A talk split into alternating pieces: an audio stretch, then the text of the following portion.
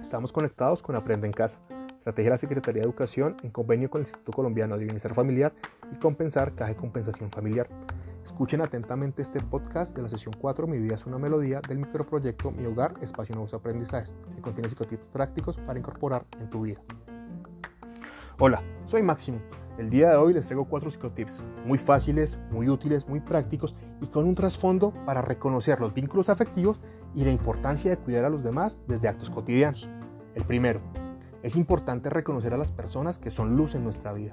Observa atentamente aquellas acciones de amor diarias que tienen tus seres queridos hacia ti. Segundo, sé agradecido y pide el favor.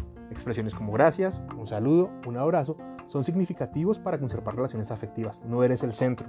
Cuando requieras ayuda o colaboración, ten presente ser cordial al momento de referirte a los demás. Tercero, elogiar a los demás. Expresa verbalmente cualidades o talentos que veas en los demás.